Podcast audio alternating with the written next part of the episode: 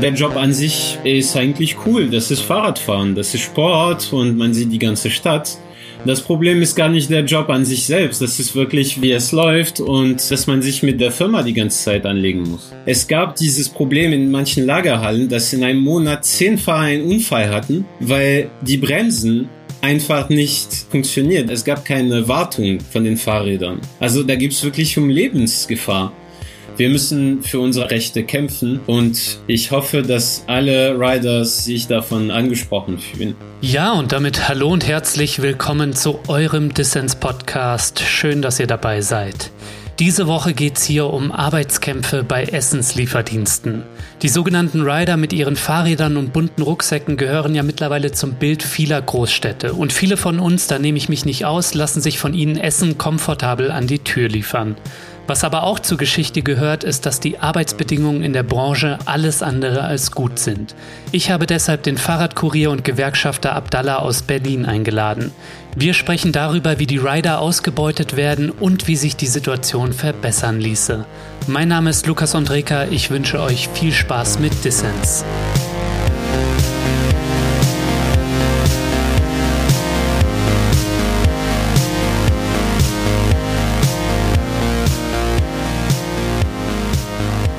Abdallah, schön, dass du beim Distance Podcast dabei bist. Danke für die Einladung. Ja, wir sind zusammengekommen, um über Ausbeutung und Arbeitskämpfe bei Essenslieferdiensten zu sprechen. Du arbeitest ja selbst als Rider bei Lieferando. Zuletzt hat ja bei dir in Berlin der Lebensmittellieferdienst Gorillas nach Streiks hunderte Kuriere gefeuert. Abdallah, wie fügt sich dieser Konflikt in das größere Bild von Arbeitskämpfen in der Branche ein? Also wir sind bei Lieferando in engem Kontakt mit den Kollegen bei Gorillas und den anderen Firmen und das heißt, wir waren eigentlich gar nicht überrascht, dass sowas passiert. Wie das sich aber im größeren Bild fügt, das ist eigentlich Streiks in der Gig Economy zu organisieren, ist ziemlich schwer weil eine der Hauptmerkmale der ArbeiterInnen in der Gig Economy ist eben die Vereinzelung, dass man keinen echten Betrieb hat und man ist die ganze Zeit allein auf der Straße, um Essen zu liefern. Die Riders bei Gorillas haben auch diese Besonderheit, dass sie Lagerhallen haben und sie treffen sich dort jeden Tag und sie haben also leichtere Bedingungen als wir, um sich zu organisieren, aber dass sie es trotzdem geschafft, trotz allen den Hürden, das ist ja sehr, sehr begrüßenswert. Mhm. Und ich würde sagen, das geht jetzt weit über das Gig-Economy hinaus. Man spricht gerade in der deutschen Presse viel darüber, wie die Rechtsprechung bezüglich Streiks sich ändern sollte und dass eigentlich die deutsche Rechtsprechung gar nicht korrekt ist, was das Völkerrecht angeht. Deutschland hat völkerrechtliche Verträge unterzeichnet, wo steht, dass solche spontane Streiks legal sind. Und dass Gorillas das anstiften konnten, das, das ist eigentlich etwas, worüber wir uns in den Gewerkschaften alle freuen. Mhm. Über all das wollen wir natürlich noch sprechen, aber du musst dich für unsere ZuhörerInnen mal kurz vorstellen. Wo arbeitest du eigentlich als Fahrradkurier und warum trittst du hier unter falschen Namen auf? Ich weiß, dass dein echter Name nicht Abdallah ist. Also ich arbeite seit zwei Jahren jetzt äh, bei Lieferando in Berlin. Und ich bin dazu gekommen, weil anfangs hatte ich mein, äh, hatte ich ein Praktikum, ein Abschlusspraktikum bei dem Studium gemacht hier in Berlin und Lieferando habe ich anfangs nur als Nebenjob gemacht. Mhm.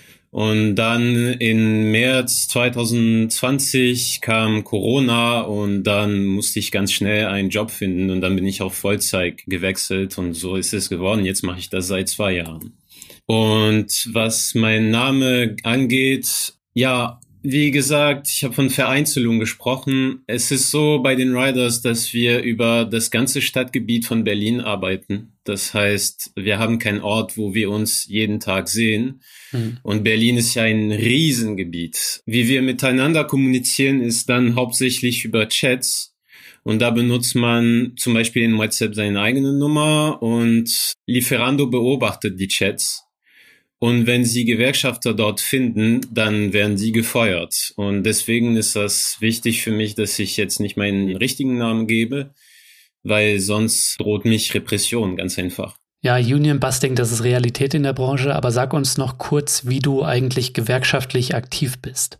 Also wir organisieren uns mit ein paar Riders. Äh, wenn wir uns auf die Straße sehen, gehen wir uns in unsere Kontakte und dann treffen wir uns außerhalb der Arbeit. Und dann besprechen wir unsere Probleme, Probleme mit der Lohnabrechnungen, mit dem Urlaub, mit der Jobsicherheit, also mit der Ausrüstung, die mangelnde Ausrüstung. Und dann sehen wir zusammen, was für Aktionen wir zusammen machen können. Hm. Direkte Aktionen kann es schon geben. Das ist passiert letzten Winter. Da haben wir auch den Betrieb lahmgelegt, indem wir ganz langsam gefahren sind. Und dann musste Lieferando für ein paar Tage die Arbeit einstellen, weil es einfach zu kalt war und die ganzen Straßen waren mit Schnee bedeckt. Es war einfach unmöglich, dort zu fahren. Sogar die Restaurants waren manchmal zu, weil die Mitarbeiter von Restaurants konnten nicht mal zum Restaurant fahren. Also das kann also zu sowas kommen. Das ist natürlich schwieriger als bei Gorillas zu organisieren für die eben schon genannten Gründen. Ansonsten machen wir auch viel Pressearbeit, deswegen bin ich auch hier, hm. um über unsere Thematik äh, aufmerksam zu machen. Und ja, wir beraten auch individuell Fahrer, die rechtliche Probleme mit Lieferando haben. Und wenn sie zum Beispiel ihre Löhne nicht bekommen, dann helfen wir denen dabei, Lieferando zu klagen. Arbeitskämpfe in der Branche gibt es ja jetzt schon ein bisschen länger, seit 2016. Da hat sich bei euch in Berlin ja auch die Kampagne Deliver Union gegründet, um eben die Arbeitsbedingungen der Rider zu verbessern. Gibt es die eigentlich noch und bist du Teil davon? Genau, also Deliver Union ist eigentlich der alte Name. Deliver Union wurde gegründet in der Zeit von Foodora und äh, Deliveroo. Deliveroo hat sich jetzt äh, zurück aus dem Markt gezogen und Foodora ist jetzt äh, wieder dabei bei einer anderen Marke, die heißt Foodpanda. Aber nach einer kurzen Unterbrechung haben wir die Kampagne sozusagen wiederbelebt. Die trägt nicht mehr die Name, äh, aber wir sind sozusagen eine Fortsetzung von Delivery Union, ja. Abdallah, wie sieht eigentlich der Markt in Berlin aus und wie hat vielleicht auch Corona die Branche verändert? Da haben die Leute ja massenweise dann von zu Hause bestellt. Und wie sind eigentlich die Arbeitsbedingungen für euch Rider über die Unternehmen hinweg? Also gibt es da auch Unterschiede? Also in Berlin war Lieferando, als ich äh, den Job angefangen habe, war ein quasi Monopolist. Es gab gar keine andere Firma, die das noch machte. Und während Corona hat das Geschäft geboomt und jetzt gibt's vielleicht fünf oder sechs Konkurrenten von Lieferando. Also ganz viele Firmen sind zurück auf dem Markt jetzt. Hm. Und es wird gesprochen, dass jetzt noch mehr Firmen äh, ankommen. Ich habe gehört, es gibt sowas wie Gorillas in Russland. Die wollen jetzt auch einen Ableger in Deutschland schaffen. Also ja, das ist die Lage jetzt auf dem Arbeitsmarkt. Und was die Arbeitsbedingungen sind, also Lieferando hat ein bisschen bessere Arbeitsbedingungen als in anderen Lieferdiensten, aber das liegt daran, dass Lieferando einfach älter ist und da haben Gewerkschaft länger dafür gekämpft, dass wir zum Beispiel, also ganz grundlegende Sachen wie zum Beispiel Schutzausrüstung für den Winter bekommen. Hm. Das kriegen in manche Firmen Riders das nicht mal. Also auch während der Pandemie haben wir zum Beispiel Schutzmasken und Desinfektionsmittel bekommen. Aber das haben tatsächlich die Betriebsräte mit Lieferando verhandelt. In anderen äh, Firmen wie Volt zum Beispiel, da haben die Riders gar nichts bekommen. Also das kommt drauf an, was die Machtverhältnisse zugunsten der Belegschaft in den jeweiligen Firmen sind. Mhm. Ja, Machtverhältnisse ist natürlich ein gutes Stichwort. Die Startups in der Gig Economy, nicht zuletzt bei den Essenslieferdiensten, die ziehen ja seit Jahren schon renditesuchendes Kapital an. Wieso sind diese Unternehmen eigentlich so attraktiv für Risikokapital? Und wie hängt das vielleicht auch mit den Arbeitsverhältnissen in der Plattformwirtschaft zusammen, wie zum Beispiel eben bei Lieferando? Also da muss ich sagen, den meisten Investoren, die Aktien von diesen Unternehmen kaufen, denen geht's eigentlich primär nicht ums Rendite. Wenn man sich die Zahlen von Lieferando, Delivery Hero und so weiter anguckt und sogar andere Firmen in der Plattformwirtschaft, wie zum Beispiel Uber, diese Firmen machen keine Gewinne. Die Aktionäre spekulieren einfach auf die Aktien und warten, dass der Kurs so hoch ist, dass sie das wieder verkaufen können. Natürlich geht es auch darum, aber interessanterweise sind die meisten Firmen eigentlich, sie machen keine Gewinne und das Geschäftsmodell ist eigentlich zurzeit noch nicht so aufgebaut, dass sie Gewinne erzielen können. Mhm. Das heißt, das eigentliche Ziel dieser Firmen ist nicht wirklich Geld sofort zu machen, sondern es geht eben um dieses Arbeitsmodell. In Deutschland ist es soweit, dass das Modell der Scheinselbstständigkeit, wie Uber es überall in der Welt versucht so durchzusetzen, das ist in Deutschland jetzt illegal und die meisten Riders in Deutschland sind jetzt angestellt. Das ist zum Beispiel mein Fall. Ich habe einen richtigen Arbeitsvertrag bei Lieferando.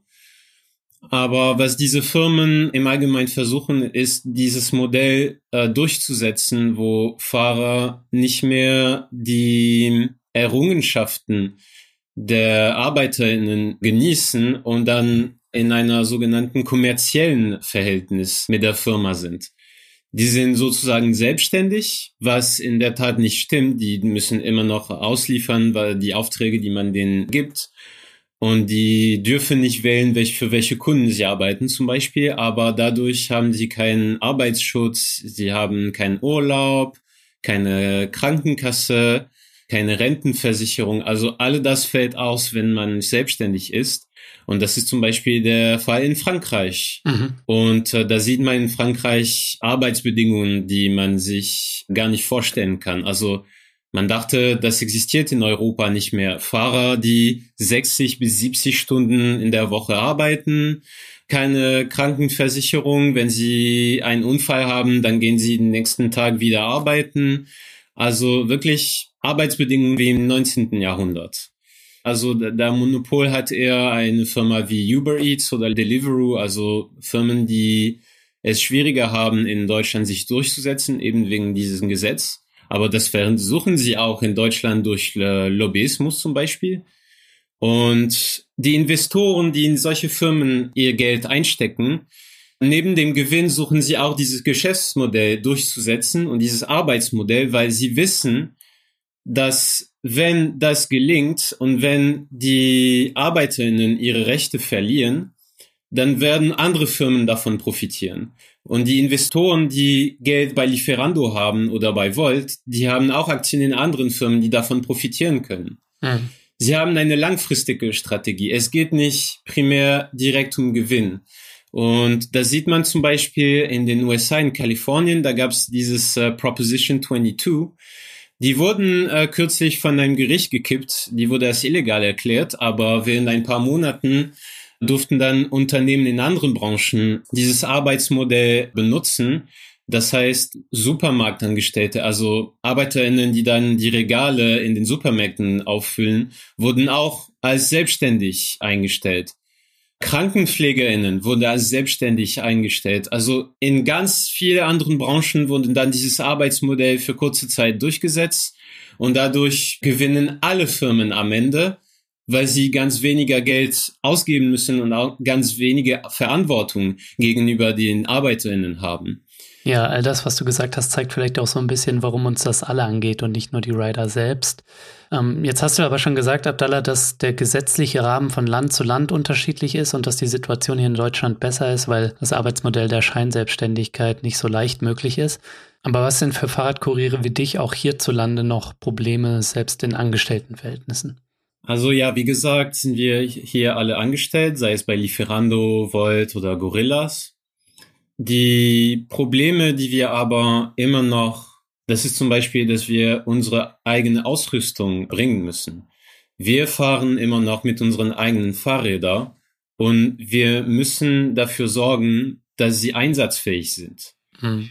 Das heißt, wenn ich einen Platten habe, wenn ich einen Unfall habe, wenn mir jemand auf der Straße das Fahrrad klaut, dann muss ich selber dafür sorgen, dass ich am nächsten Tag wieder ein Fahrrad habe. Und es passiert, dass Lieferando die Schichten von den Fahrern unterbricht, die dann einen Platten während der Schicht haben. Das heißt, sie müssen arbeiten von 12 bis 17 Uhr und um 13 Uhr haben sie einen Platten, dann kriegen die nur eine Stunde Lohn. Das ist laut Arbeitsrecht völlig illegal, denn die Haftung kann nicht der Arbeitnehmer tragen für die Unfälle, die auf dem Arbeitsplatz passieren.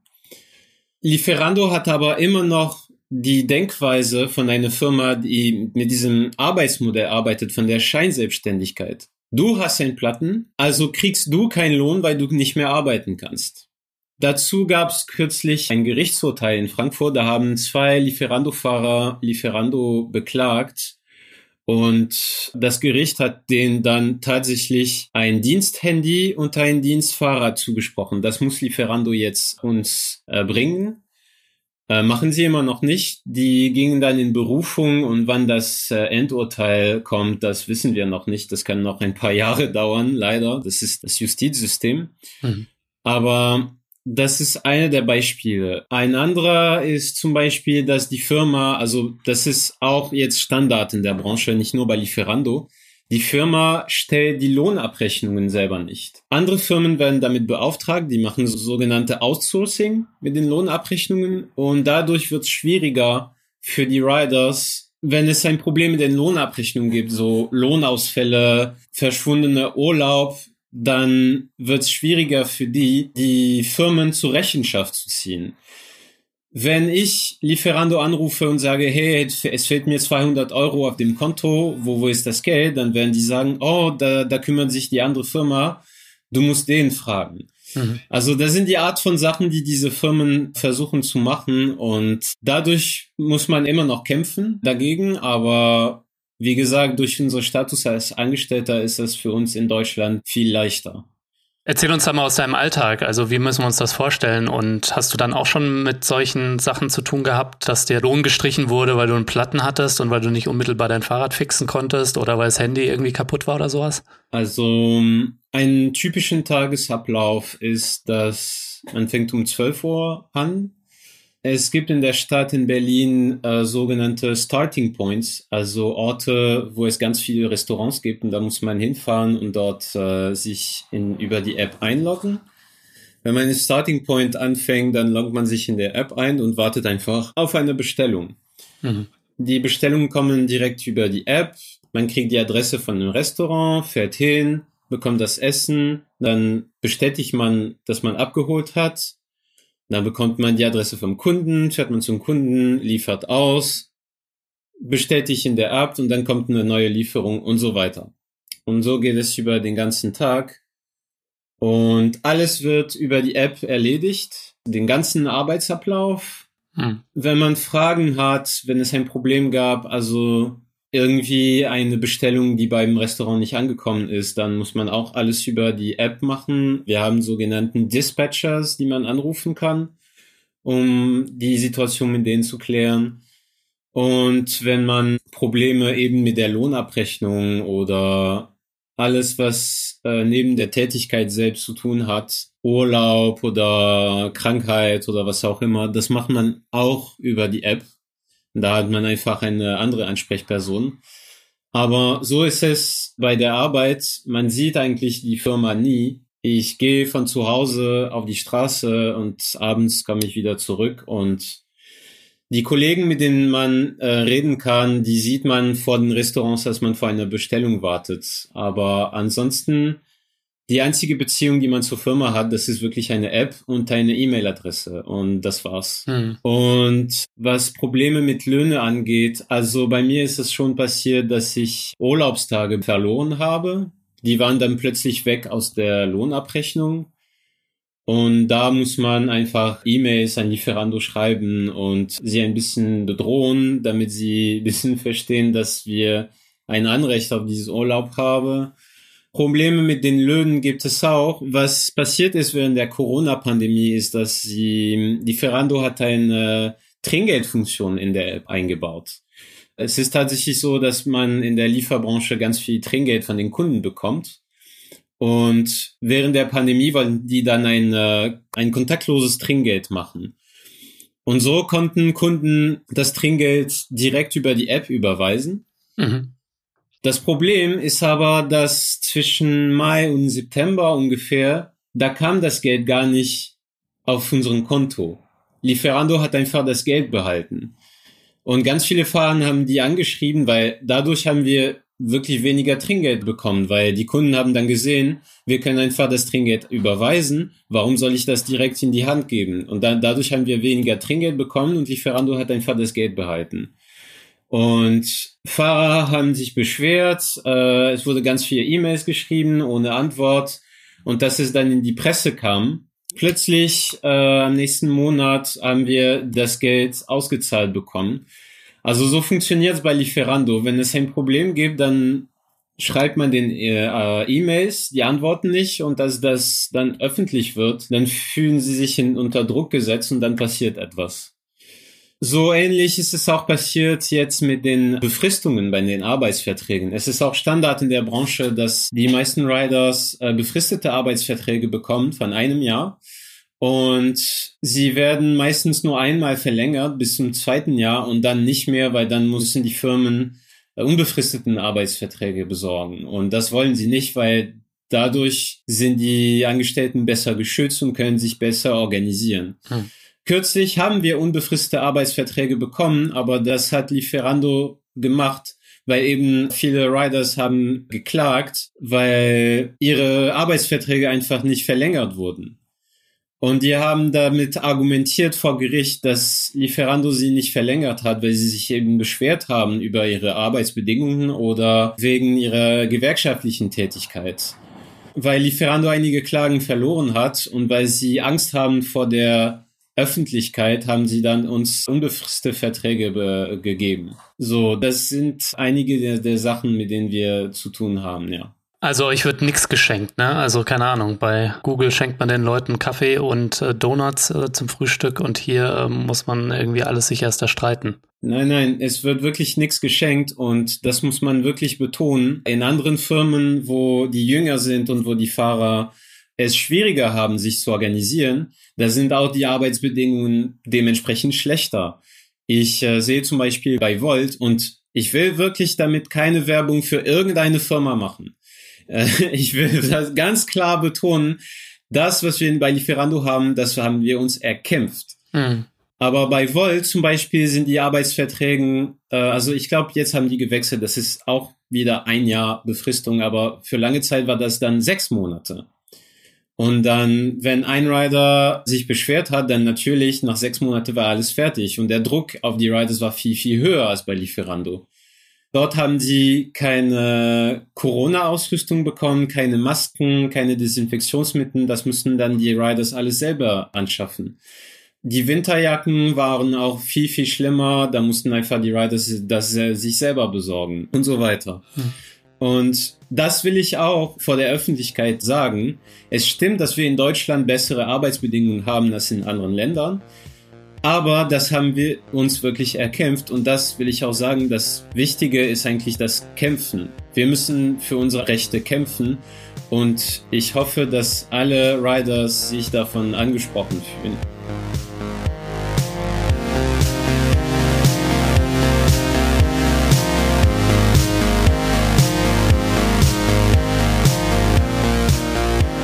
So Leute, ich möchte die kurze Pause hier nutzen, um allen Fördermitgliedern von Dissens zu danken. An alle Menschen da draußen, die Dissens monatlich supporten, fühlt euch gedrückt. Ein fettes Dankeschön. Wenn dir dieser Podcast gefällt und du noch nicht dabei bist, dann werde doch jetzt ebenfalls Fördermitglied. Mitmachen kannst du schon ab 2 Euro im Monat und du machst Dissens damit nicht nur möglich, nein, es winken auch Goodies und du hast jede Woche die Chance auf coole Gewinne. Dieses Mal verlose ich passend zum Thema das Buch Riders Unite Arbeitskämpfe bei Essenslieferdiensten in der Gig Economy. Alle Infos zum Buch und dazu, wie du bei Dissens mitmachen kannst, findest du natürlich in den Show Notes und auf dissenspodcast.de.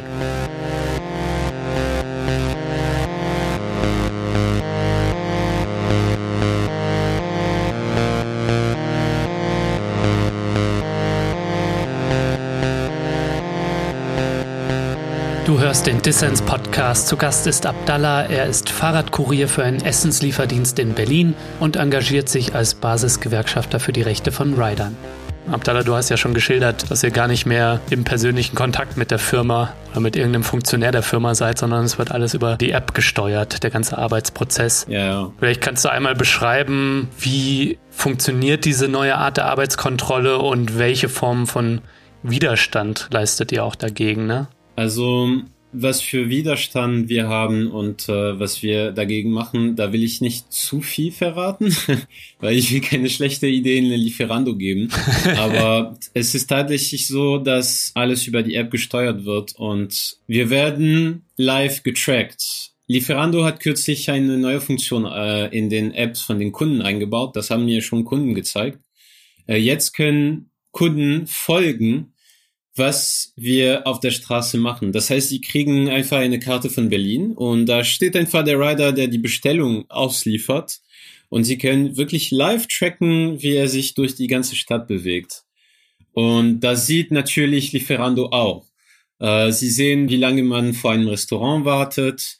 Und das kann auch passieren, dass äh, wenn die Arbeit zu langsam geht, dann schicken die einfach eine Nachricht, hey, was ist los mit dir? Äh, warum geht es so langsam? Mit dieser Tracking-Funktion, da haben wir auch Stress damit, weil eigentlich ist es gar nicht ganz klar, was Lieferando mit den Daten macht. Wir wissen durch Uber Eats, Uber zum Beispiel benutzt die Daten und verkauft die dann weiter zu Firmen, die dann künstliche Intelligenz entwickeln.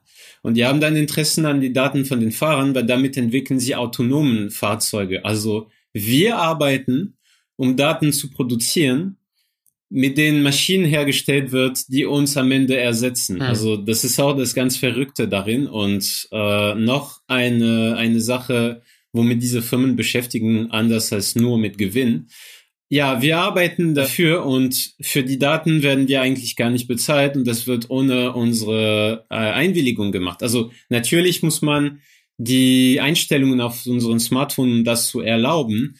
Aber es ist tatsächlich schon passiert, dass manche Fahrer während der Freizeit gesehen haben, dass die App von Lieferando immer noch läuft und im Hintergrund. Und ob wir in der Freizeit auch getrackt werden, das ist auch gar nicht ganz klar. Dazu haben auch äh, Riders äh, Klagen eingereicht, aber es ist wirklich schwierig, an diese Informationen zu kommen, weil da kann man eigentlich weniger prüfen, eigentlich, was Lieferando damit macht. Die Daten gehen einfach an Lieferando und man weiß einfach nicht, was die damit machen und was sie tatsächlich von uns behalten. Hm. Das ist auch wiederum so ein wichtiger Bestandteil dieser Gig Economy, weil alles über diese App gesteuert wird verstärkt sich die Kontrolle über die ArbeiterInnen und dadurch sind sie viel leichter zu steuern. Also erstmal, weil sie die ganze Zeit getrackt werden und dann, weil sie auch voneinander vereinzelt sind. Also man sieht die Kollegen einfach auf die Straße nicht.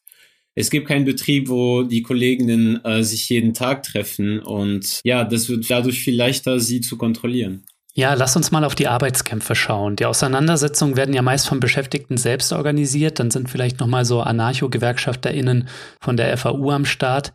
Klassische Gewerkschaften haben lange überhaupt keine Rolle gespielt. Mittlerweile kommen sie so ein bisschen an den Tisch dazu.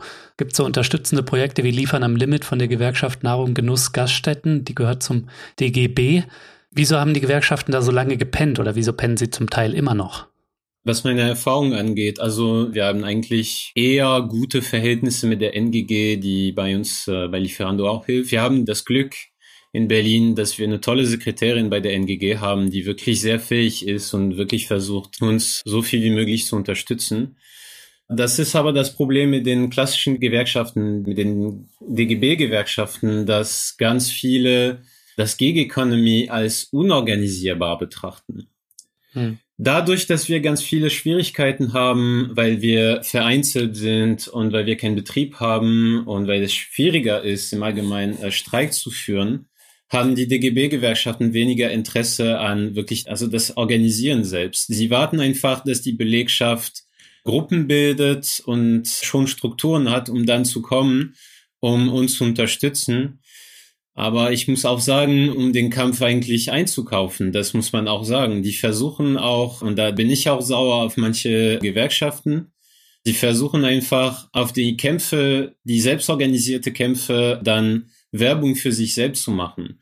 Unser Verhältnis zu NGG ist sehr gut. Ganz andere Erfahrungen haben Fahrer bei Gorillas mit Verdi gemacht zum Beispiel. Verdi macht mittlerweile Werbung für die Gorillas und sagt, und dass sie unterstützen und dass der Kampf weitergehen muss in einer Tarifgewerkschaft und dass man einen Tarifvertrag anstreben muss. Was sie nicht sagen, ist, dass äh, anfangs wollten die gar nicht mitmachen, weil da waren nur Menschen, die äh, nicht vertraut sind mit dem deutschen Streikrecht. Ne? Also das ist auch eher etwas, das viel thematisiert wurde. Es ist nämlich, dass bei Gorillas ganz viele Ausländer da unterwegs sind. Mhm. Und äh, sie bringen auch diese Streikkultur, dass man einfach nicht nach einem Gewerkschaftssekretär oder nach einem Boss fragt oder nach einem Gericht, wie man streikt und wann man streikt, Und das beunruhigt auch die Gewerkschaften, weil ihre ganze Arbeitsweise beruht auf diese Regeln von Streiks in Deutschland und dass äh, wilde Streiks so hier quasi verboten sind. Und das interessiert nicht Verdi, dass Rider sich selbst organisieren und äh, dann ihre eigenen Strukturen bauen. Während den Streiks in den Lagerhallen, da, da wo die Kündigungen waren, da hat Verdi während den Streiks manche Fahrer angerufen, um die darum gebeten, die Streiks einfach einzustellen. Diese Streiks sind illegal, also bitte hört auf damit. Also das ist die Haltung der von Verdi mit den Streiks und ich war wirklich, wirklich enttäuscht damit, weil ich bin eigentlich gar nicht jemand, der ganz viel Wert auf die ideologische Orientierung äh, liegt. Ich, ich äh, suche Unterstützer überall, aber da war ich wirklich enttäuscht von ihrer Haltung und das sehe ich wirklich als Verrat an. Mhm. Dadurch kommen Leute in kleinere Strukturen wie die FAU, weil das dort äh, einfacher ist, äh, sich selbst zu organisieren, weil alles muss von der Basis kommen. Also in so eine Firma wie Lieferando, wo man sich nicht sieht, es gibt ganz viele Arbeit äh, machen. Der Weg ist ganz lang bis zu einem echten Streik, wo die Hälfte der Belegschaft streikt, weil ganz viele machen das, das Übergangsphase. Sie bleiben einfach drei, vier Monate in Betrieb und dann gehen die woanders. Und das ist ganz schwierig, sich in solchen Situationen zu organisieren. Und äh, die DGB-Gewerkschaften wissen wirklich nicht, wie sie damit umgehen sollen. Ist das bei dir eigentlich auch so? Du hast ja erzählt, dass du es eigentlich auch auf Zeit angefangen hast. Planst du das jetzt weiterzumachen, den Job, oder wie schaut es aus? Also ich kann mich schon vorstellen, dass ich den Job weitermachen. Also erstmal wegen der gewerkschaftlichen Tätigkeit. Was uns jetzt gelungen ist, äh, in Berlin aufzubauen, das will ich nicht, dass es verschwindet. Und äh, hm. das ist eigentlich gerade meine Motivation, dass sich was verbessert in der Branche. Aber ansonsten da muss man sagen, der Job an sich ist eigentlich cool. Das ist Fahrradfahren, das ist Sport und man sieht die ganze Stadt. das Problem ist gar nicht der Job an sich selbst. Das ist wirklich, wie es läuft und dass man sich mit der Firma die ganze Zeit anlegen muss. Aber perspektivisch wäre doch so ein Tarifvertrag gar nicht verkehrt, oder? Und vielleicht braucht man dafür ja auch die großen Gewerkschaften. Was wünschst du dir vielleicht in der Zusammenarbeit mit denen? Also ich muss sagen, mit meiner Erfahrung mit, äh, mit Verdi, da wünsche ich gar nicht so viel mehr von denen eigentlich. Aber was ich mir wünsche, ist, dass größere Gewerkschaften einfach Hand anlegen und wirklich an das Organisieren teilnehmen und nicht nur von ihrem Büro den Kampf betrachten und dann rauskommen, wann auch immer die Früchte zu pflücken sind, äh, wie man sagt. Also, dass sie wirklich äh, Unterstützung leisten und da da will ich das nochmal wiederholen. Das haben wir nicht von allen DGB-Gewerkschaften. Bei der NGG sieht's besser aus. Hm. Und dass sie einfach diesen Blick behalten, dass die Interesse der Belegschaft geht vor alles. Das ist eben das Ziel von einer Gewerkschaft. Das ist un unsere Interessen zu vertreten. Ich finde es auch nicht verkehrt, wenn man einen Tarifvertrag anstrebt und wenn wir das bekommen, dann ist es auch gut für alle äh, Riders am Ende. Nicht nur bei Lieferando. Aber die Regeln in Deutschland für einen Tarifvertrag sind eben sehr schwierig und das ist sehr schwierig, das anzustreben für Fahrer, die sich nicht jeden Tag sehen. Da muss man zum Beispiel tariffähig sein, da muss man die Hälfte der Belegschaft haben. In Berlin, das wäre, bei Lieferando gibt es ungefähr 2000 Riders in Berlin, das wären dann 1000 Riders. Hm. Die sich nicht jeden Tag sehen und manche bleiben drei, vier Monate. Also das ist einfach unrealistisch, das bei solchen Firmen wie Lieferando anzustreben. Bei Gorillas ist das anders und ich wünsche mir, dass wir irgendwann einen Tarifvertrag bei Gorillas haben. Aber es geht da wirklich um Streitkultur, um Arbeitskampfkultur. Die klassische Gewerkschaft sehen nicht, was sie bei solchen äh, Branchen machen können. Und sie wollen sich nicht an solche kleinere Prozessen beteiligen. Äh, bei uns zum Beispiel, wir überlegen gerade ein bisschen offensiver zu gehen, aber als wir angefangen haben, haben wir einfach dann Betreuung gemacht. Hm. Das war kein Arbeitskampf, das war einfach Betreuung. Einfach Leuten erklären, die nicht aus Deutschland kamen, was ihre Rechte in Deutschland sind. Was kannst du machen, wenn du einen Platten hast, wenn du dein Fahrrad äh, reparieren willst? Also all diese kleinen Sachen, das interessiert einfach die DGB-Gewerkschaften nicht. Aber das brauchen die Riders bei uns, weil eben die Bedingungen sind schlechter als in anderen Branchen und es ist schwieriger, sich zu organisieren. Und das auch, was die DGB-Gewerkschaften machen, wenn sie sagen, dass wir hier eine besondere Streikkultur haben und das müssen wir respektieren, wir müssen keinen wilden Streik machen. Bitte hört auf damit. wenn die Riders streiken, dann machen sie es für einen guten Grund. Es gab dieses Problem in manchen Lagerhallen, dass in einem Monat zehn Fahrer einen Unfall hatten, weil die Bremsen einfach nicht funktioniert. Es gab keine Wartung mhm. von den Fahrrädern. Krass. Also da, da gibt es wirklich um Lebensrisiko, um Lebensgefahr.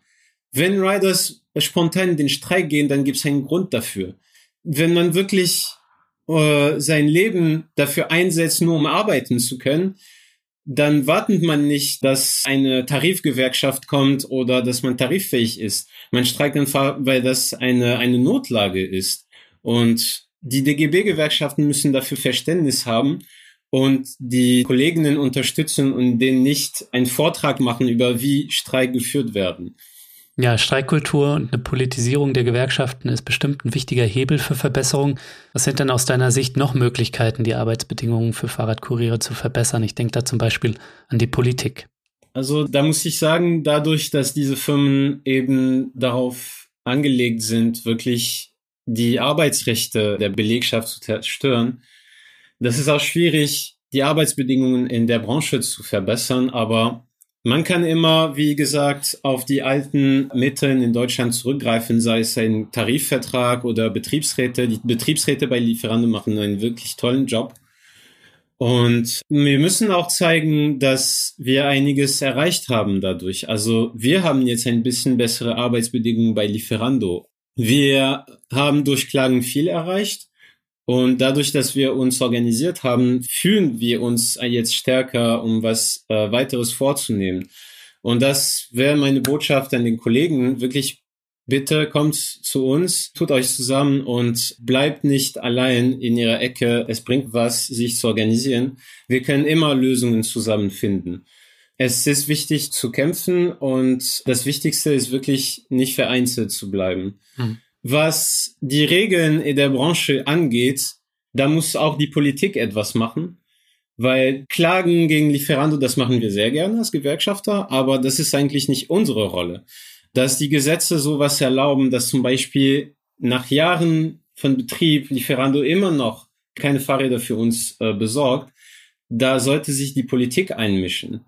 Es sollte strengere Regeln gemacht werden, um das eben zu verbieten. Das ist geltendes Recht eigentlich. Da muss kein weiteres Gesetz äh, geplant werden, um das zu verbieten.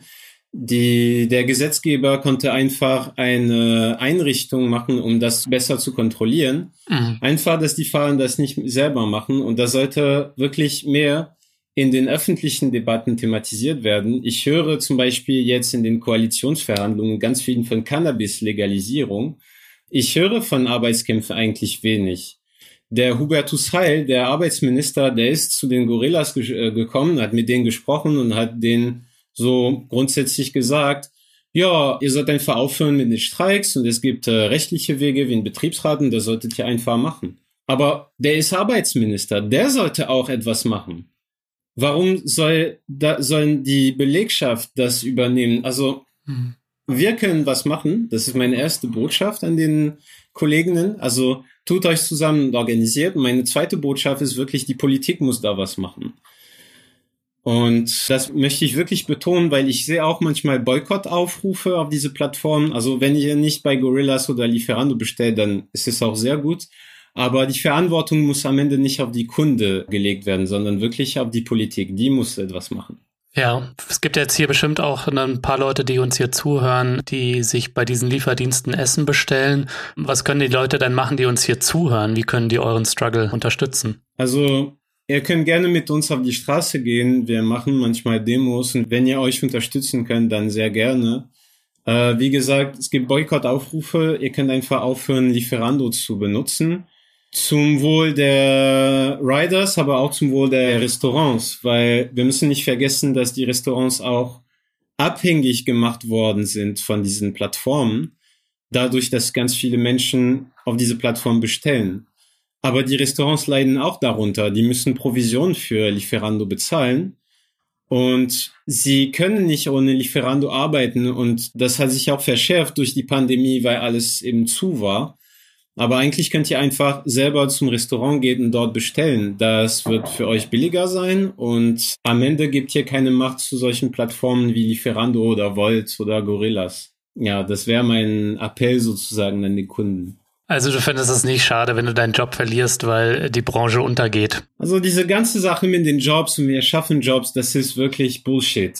wenn Lieferando zugrunde geht und die Leute gehen dann zum Restaurant, dann werde ich einfach Kellner. Wenn Leute aufhören, bei Gorillas zu bestellen und gehen zum Supermarkt, dann werde ich Supermarktangestellt. Das ist überhaupt kein Problem.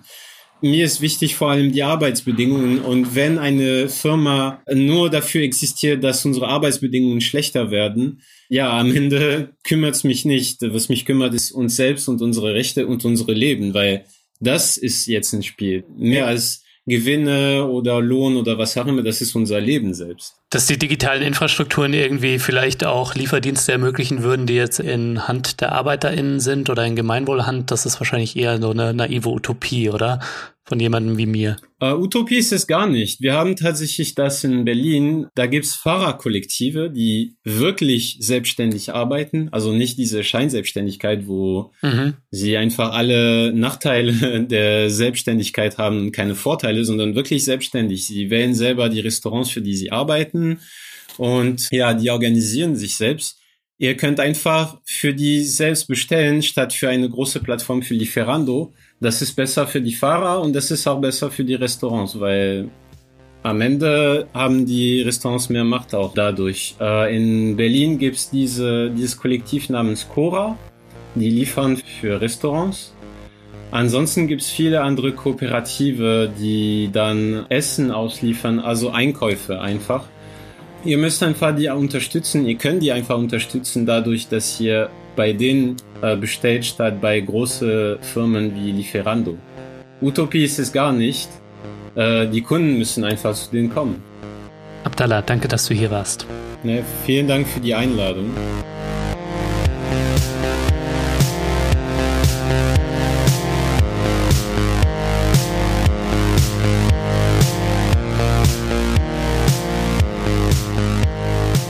Ja, das war's schon wieder. Das war der Dissens Podcast für diese Woche. Schön, dass ihr alle dabei wart. Zu Gast war Abdallah. Er ist Fahrradkurier für einen Essenslieferdienst in Berlin und engagiert sich als Basisgewerkschafter für die Rechte von Riders. Wenn ihr mehr über die Arbeitskämpfe in der Branche erfahren wollt, dann schaut mal in die Show Notes. Da habe ich ein paar Infos verlinkt. Und vergesst nicht, damit ich hier weiter kostenlos für alle senden kann, bin ich auf euren Support angewiesen. Wenn ihr noch nicht am Start seid, dann werdet jetzt Fördermitglied. Unter allen Leuten, die Dissent supporten, verlose ich das Buch Riders Unite Arbeitskämpfe bei Essenslieferdiensten in der Gig Economy. So, das war's dann auch von mir soweit. Bleibt nur noch zu sagen, danke euch fürs Zuhören und bis zum nächsten Mal.